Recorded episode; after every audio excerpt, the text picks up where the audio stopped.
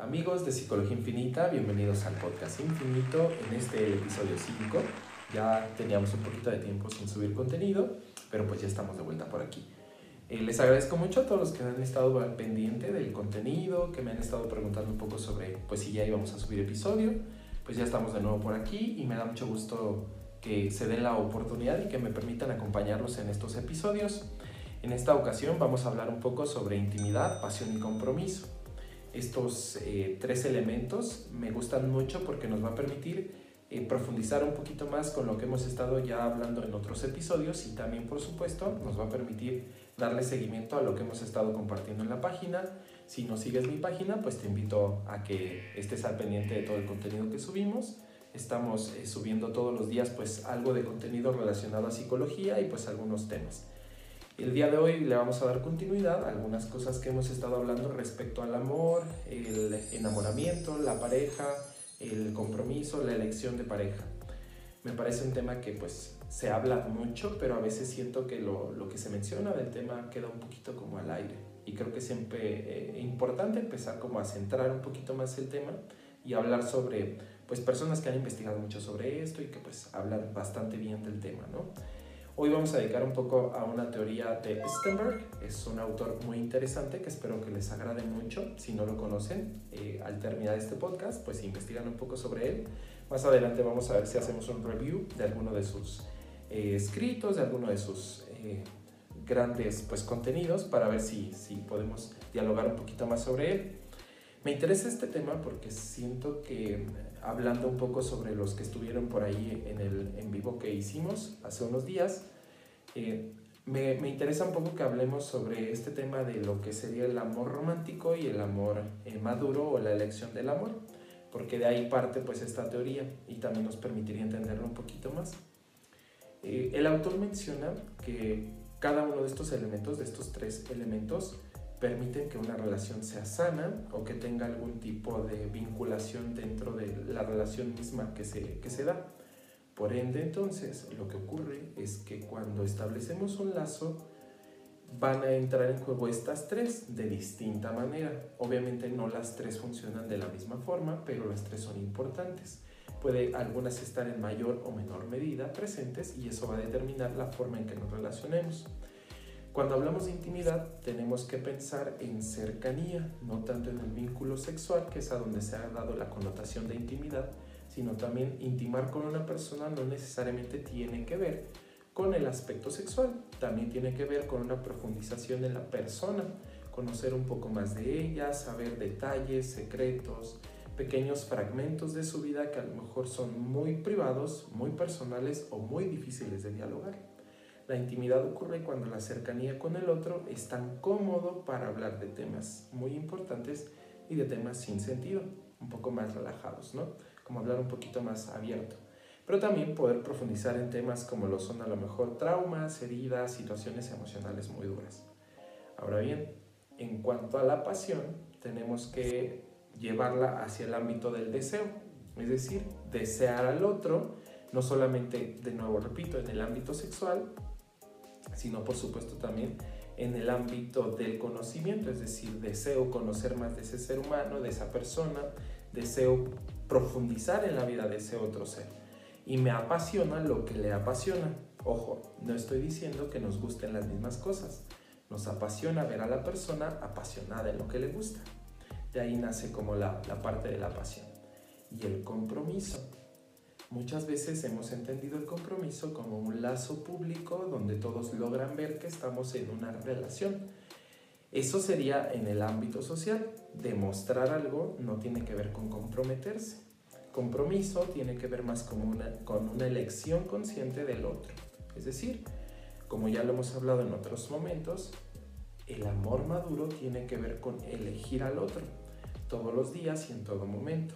Por ende, el compromiso es necesario para poder elegir al otro en todo momento. Stenberg decía que la configuración de estas tres eh, cualidades, de estos tres elementos, permitirían distintos tipos de interacción y es lo que nos permite conjugar y conocer distintas versiones de nosotros en relaciones. Voy a mencionar algunas de ellas que tienen mucha relevancia y que tienen algún impacto para nosotros. Es importante conocerlas porque gracias a estos tres elementos hemos aprendido a dialogar con el otro. Es decir, hemos aprendido a establecer vínculos. A veces sentimos que hay relaciones que parece que funcionan muy bien, pero hay otros aspectos que no. Esto te va a servir mucho para saber un poco la interacción que tienes pues con tu pareja o con parejas que has estado, con personas con las que has salido y que a lo mejor no ha funcionado, pues que comprendas un poco qué es lo que hizo falta a lo mejor, ¿no? Bueno, eh, una de las configuraciones más interesantes es cuando existe eh, mucha intimidad, eh, poco deseo y poco compromiso, o poca pasión y poco compromiso. Este tipo de relación se le llama ah, cariño. Es decir, es una persona con la que tenemos un vínculo bastante fuerte, bastante importante, porque hay mucho conocimiento uno del otro, es decir, nos conocemos bastante, pero no hay ninguna necesidad de algún aspecto físico, ni tampoco estoy interesado en una relación con esa persona.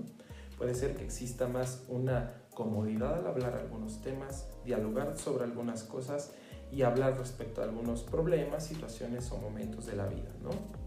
En este tipo de interacciones es normal que nos sintamos cómodos, por ejemplo, con amistades, con personas que queremos mucho, pero que no va a trascender a una pareja o a una relación más profunda.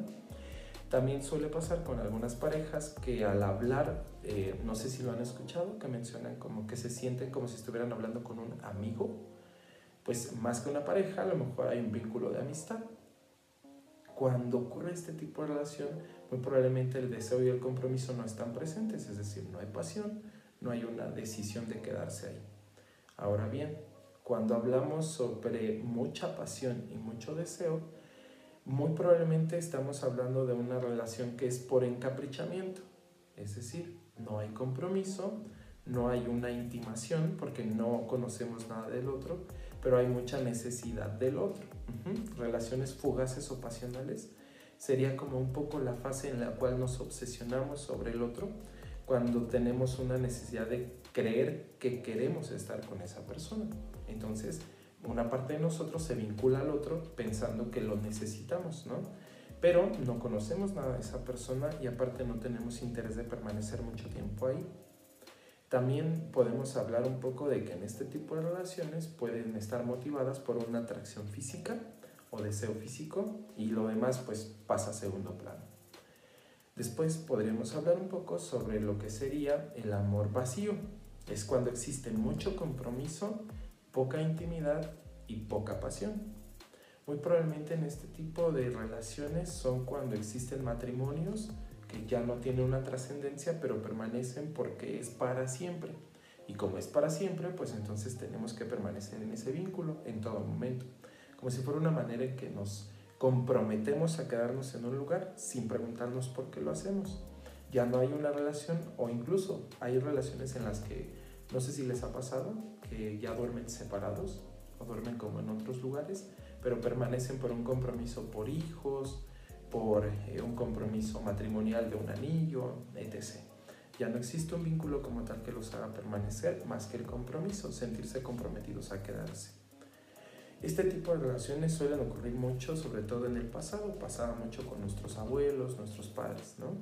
Que pues les decían que incluso por ahí algunas frases de, relacionadas a, a decir que tenías que quedarte porque pues era tu cruz o era una elección que ya habías hecho, pues no podías deshacerla, ¿no? Hasta que la muerte los separó. Entonces pues era algo muy drástico, pero pues que te hacía quedarte. Después también podríamos decir que cuando existe mucha atracción y mucha pasión, mucho deseo, eh, muy probablemente estamos experimentando enamoramiento. ¿Por qué digo atracción, pasión y deseo? Porque estos tres sustituirían en ese momento, al menos de la sensación tan abrupta, la, el compromiso y la intimidad. Como es tanto el deseo, la pasión y la atracción, estas otras dos no los vemos como elementos centrales. ¿Les ha pasado que hayan experimentado sentir mucho, mucho deseo, mucha atracción por una persona? Al punto que dicen es que es perfecto o perfecta. Ese momento probablemente están atravesando el enamoramiento. Si no se perdieron el live que tuvimos hace eh, unos días, si lo están viendo justo cuando salió el episodio, el día de ayer, habrán visto que hablábamos sobre eh, la etapa del enamoramiento donde sentimos la perfección del otro, incluso diciendo que las cosas que son debilidades las vemos idealmente perfectas, ¿no? En esta fase no es necesario intimar, tampoco es necesario que se comprometa, porque lo vemos perfecto y nos parecen elementos que no vamos a necesitar. Entonces, esa fase tiene que terminar, como lo decíamos, eh, tiene una fecha de caducidad, puede ser de seis meses a un año y medio más o menos, tres meses, hay gente que se enamora más rápido, pero lo interesante es que esa fase se, termina, es decir, no va a permanecer toda la vida, va a terminar. Después hablaríamos un poco sobre lo que se, eh, sería el amor sociable. Hay mucha intimidad en relación a que conocemos mucho del otro, mucho compromiso, pero poca pasión. Pareciera que son relaciones donde el vínculo social y el vínculo que nos permanece alrededor de, lo que construye la pareja funciona bastante bien, pero la base primordial, que sería la pasión, queda, queda un poco de lado. Es decir, no hay, no hay como tal pasión ni por el otro ni entre la pareja. En la intimidad y el compromiso sí hay una elección consciente donde podemos elegir al otro y nos sentimos cómodos estando en el vínculo con el otro, pero no trasciende, es decir, no existe una culminación total. También existe uno que se llama amor eh, fatuo o fatuo, donde hay mucho deseo, eh, donde hay una eh, necesidad de intimidad y una necesidad pasional pero hay poco compromiso. Es decir, es como si fuera un impulso solamente no existe como tal el interés de permanecer ahí.